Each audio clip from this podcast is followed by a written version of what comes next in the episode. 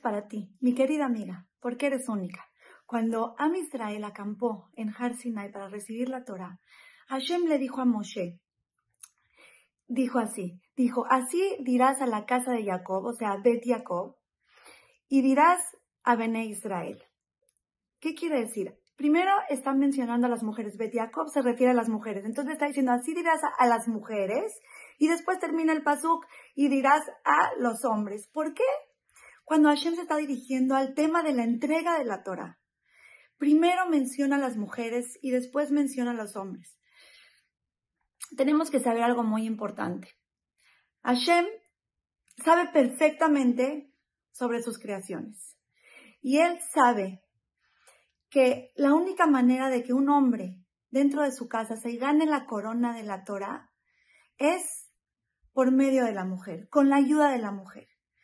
Porque los hombres hubieran podido haber dicho, Nace Benishma, haremos y escucharemos, pero si la mujer de la casa no quiere, ni hacen ni escuchan. Tenemos una fuerza impresionante en nuestro hogar y en nuestros esposos y tenemos que aprovecharla para bien. Está escrito que una mujer sabia construye su hogar y una mujer necia con sus manos la destruye.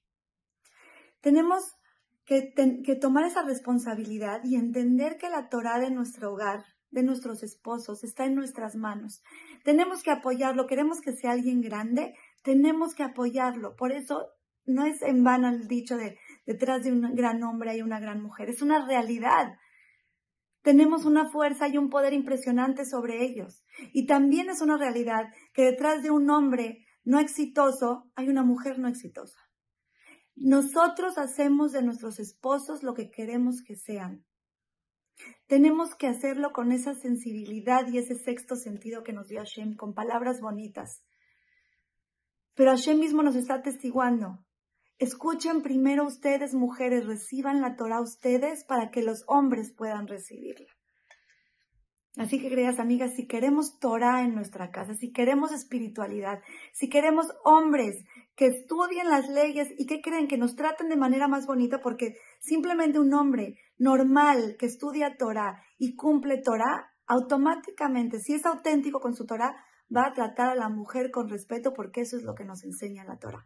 Queremos ese tipo de hombres con buenas midot, con buenas cualidades, que sean buenos papás, que sean buenos esposos, que estén cerca de Hashem tenemos que apoyarlos y empujarlos a que sean, que tengamos el mérito de lograrlo. Las quiero mucho y les mando un beso.